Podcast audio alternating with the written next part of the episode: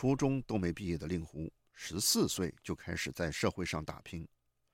令狐学历低，在社会上难以立足，在底层挣扎，让他看到了更多社会的幽暗。内心充满困惑的他，满世界寻找答案。二零一五年，他偶然在网络上看到了《世界人权宣言》，从那里得到了启蒙，开始理解自己和这个国家的命运。没有上升途径，就是因为权力太过于集中，权力权力影响到一切。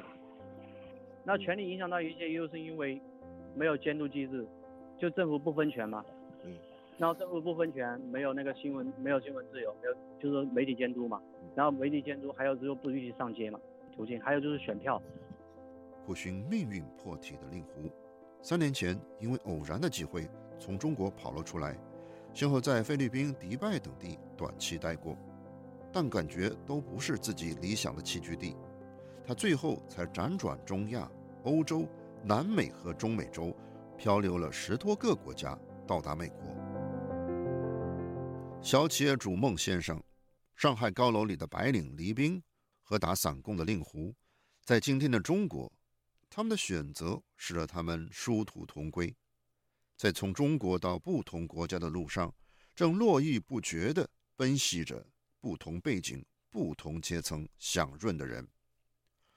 不少网民把这一波大陆的移民潮比作1949年中国共产党在大陆建政之后到改革开放之前的逃港潮。文化名人张爱玲和刚刚去世的倪匡。都是在这一波移民潮中到的香港。现在外界多认为，当年逃港潮的原因主要是饥饿、贫穷和政治迫害。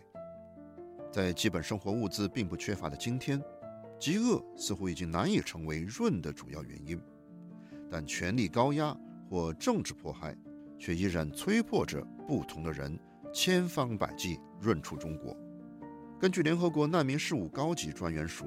今年六月的最新数据，中国在海外寻求政治庇护的人数，从二零一零年的七千七百人每年递增，在二零二一年已经达到十一万八千人，十一年增长了十四倍。但政治庇护历来都只是中国向外移民人数中的一小部分。日本的外先生在移民咨询行业也接触到申请庇护者，但只占很小的比例。他感觉。中国人这两年移民，主要是出于寻求安全感。就是中国人在骨子里，他是没有任何安全感，一切东西都没有保障，所以他为什么跑到另外一个国家？就尤其是我的客户，因为他迫迫切需要的是国外的身份，他不是来赚钱的，他真来赚钱，他早就来了，为什么会拖到今天？上海的孟先生也感觉，来找他咨询移民事务的人，基本是为了谋求后路。刚来咨询的时候，我没有发觉他们其中有一个人是想是真正的想到国外生活，他们只是想准要准备一条后后路，在万一发生不测情况下，我可以立刻走。所有人都是这个目的，甚至连把资产转移出去的想法都没有。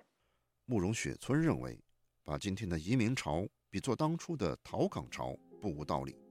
那么现在跟那个时代最大的不同呢，在于。现在的人们还不至于说因为为了吃一口饭而逃往国外，但是呢，这个是不同之处。但是我们相同之处是，你为了自由或者为安全，跟为了一口饭食物呢，其实也没有太大的差别。慕容把自己劝润的行为看作是知识人作为社会守夜人的责任，是必须向社会发出的信号。而改变国家的责任，他认为应该由有影响力的人来承担。他这次前往澳洲，正是这种责任的担当。为了出版一本国内无法出版的书，慕容在出版社的建议下，匆匆赶往澳洲。这本揭露武汉疫情真相的《进城武汉传来的声音》英文版，终于三月份在澳洲出版。慕容有些庆幸离开了中国，至少在近几年之内，我觉得我要写很多。我以前没有想过的，甚至不敢想的中国题材的作品，这是我一个作家的，就是责任，也算是一个，啊，暂时离开中国的作家为我的故国所负的一点责任。但是这样的工作呢，我在留在中国境内，恐怕是无法做的，无法做的。慕容并不觉得自己这趟出国是在润，有机会他还是想回去，但他和润的实践者一样，都正在，或者是想拥抱他们心目中的自由。黎兵说：“自由就是每个人能够按照自己的意愿，有尊严的活着，哪怕只是想做一个普通人。”黎兵有着自己的人格理想，他提到了日本作家吉田修一小说里的人物横道世之介。他实际上是非常普通的一个日本年轻人，只要接触过横道世之介的人士都会感叹：“我认识世之介这样的朋友三生有幸，这样的人会像一盏灯一样。”或像一颗火种一样，始终温暖着周围的人。但黎斌认为，在当今的中国，他很难做一个自由的普通人。我作为普通人，如果我不离开中国，我唯一能做的只是四个字，叫逆来顺受。如果我不想逆来顺受，我们在推特上、YouTube 上都看到了，绝大多数国内敢于公开表达的人，就会受到政治、人权、宗教等等方面的迫害。谈到上海的生活，孟先生。也用了“逆来顺受”这四个字。孟先生三十多年前大学一毕业就出国了，所以他对自由特别在意。多年经商也让他对自由有非常明确的定义。在我来说，自啊自由的话，就是说你可以不受限制的，在法律没有规定不可以做的事情，你都可以去做，这个是第一个。第二个特别重要的，你任何地方你都有地方说理，你受到不公平待遇的，甚至受到。国家暴力机器的不公正对待的时候，你有地方说理。准备在美国打短工的令狐昌兵则说：“我说的自由是我想不去影响到别人的情况下，我想去干嘛我就去干嘛。”在润的路上，所有人似乎都骑在令狐那样的摩托车上，前方冉冉升起的是他们想象中的自由世界，车轮下渐渐隐去的，则是带着诸般怨念的故国。但如何面对故国，这似乎并不是他们能轻易摆脱的问题。令狐说，他不喜欢别人问他是哪里人，而喜欢别人问他是哪里来，因为他厌恶称自己是中国人。你叫我中国人，你相当于是变相的要叫我去站这个队，你懂我意思吗？因为中国他不是选出来的嘛，实际上中国只有一个政党共产党，那我叫我中国人，那就是叫我共产党人，所以说我很厌恶这个。而从哪里来这个问题，对令狐则只意味着你是在哪里出生，哪里成长。令狐所讲的似乎只是微妙的差别，却也包含着人生选择的决绝，而这种决绝并不鲜见。前文提到的外先生和家人移民日本已经三年，外先生甚至不想让年幼的孩子学中文，因为他不知道该如何给孩子解释中国的历史。解释诸如文化大革命、大饥荒等的事情，他说他没有所谓的乡愁，没有，绝对没有。唯一的理解哈，最诚实的就是身体的记忆，就是我想吃好吃的，就是我觉得从小到大我吃过的东西，我很很是想念。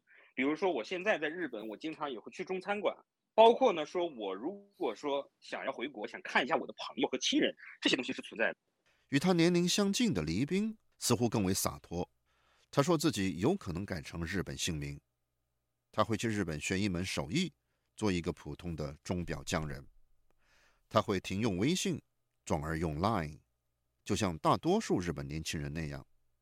这是为了完成精神移民。从小沐浴着全球化烈风长大的中国年轻人，似乎早已在心目中重塑了自己与祖国的关系。他们率真而直接给出的答案，似乎在润的命运来临之前就已经做好了准备。人到中年的慕容雪村则似乎对乡愁更加执着。他随口就提及他从未去过的洛阳，以及徐州下邳城的张良墓。我会，我觉得我这一生都会非常关心中国的事情。但是如果说这个时间越来越长，那我以什么样的身份自处？我以什么样的身份立足？这是一个长期要长期考虑的问题。慕容显得有些犹疑。他说，在海外生活，自己可能会遭遇“我究竟是谁”的问题。如果一生都回不去的话，他更倾向于做一个世界公民。专题报道：中国润潮乍起，为安全感、自由和做个正常人。今天就播送完了。自由亚洲电台王允华盛顿报道。